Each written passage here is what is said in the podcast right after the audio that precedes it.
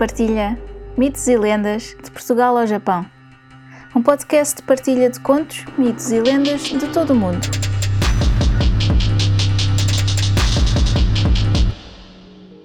Uma nota antes de começar. Todos os contos, mitos ou lendas têm versões ou variações. Esta versão que vou contar é só uma das muitas que foram passadas de geração em geração. Pode não ser a versão que conhecem, mas espero que gostem. Eu sou a Luna Quirres e sejam muito bem-vindos ao Luna Partilha Mitos e Lendas de Portugal ao Japão. No conto de hoje viajamos até Moura para uma história trágica que deu o nome a esta cidade. Esta lenda foi retirada do site tradicional 3.blogs.sapo.pt. A lenda da Moura Salúquia conta que a princesa e governadora da cidade, então chamada Almanijá, de nome Salúquia, filha de Abu Hassan, se apaixonou pelo alcaide de Arush, Brafama. Na véspera do matrimónio, Brafama dirigiu-se então com uma comitiva para Moura, a 10 léguas de distância. Mas todo o território alentejano a norte e a oeste tinha já sido conquistado pelos cristãos e a jornada revelava-se perigosa. Entretanto, Dom Afonso Henriques encarregara dois fidalgos, os irmãos Álvaro Rodrigues e Pedro Rodrigues, de conquistar a cidade de Moura.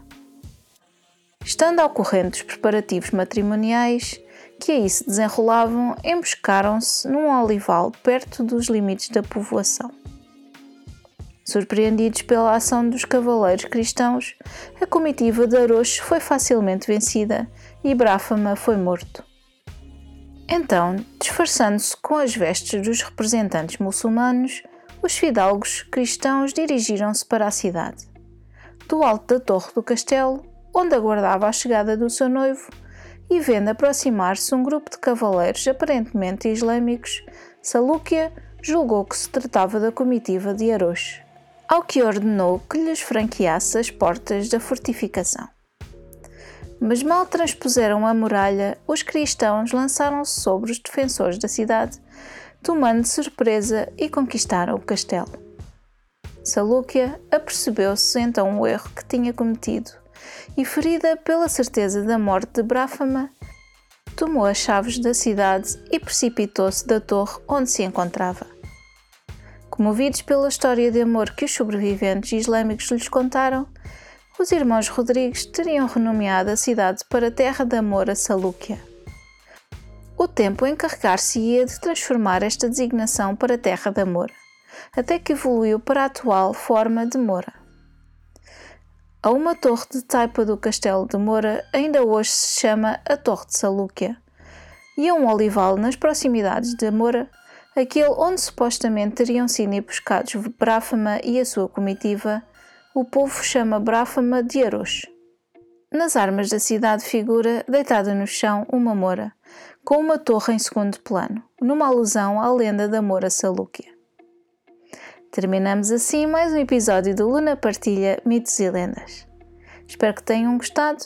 Muito obrigada por estarem desse lado e até ao próximo conto. Se gostaram deste podcast, subscrevam, deixem um comentário simpático e uma avaliação de 5 estrelas. Gostariam de partilhar um conto, um mito ou uma lenda? Enviem para o e-mail mitoselendas.lunaquirres.com Descubram mais no Instagram Luna Partilha. Podem apoiar este podcast através do PayPal ou comprar um café. Vejam os links na descrição. Muito obrigada e até ao próximo conto.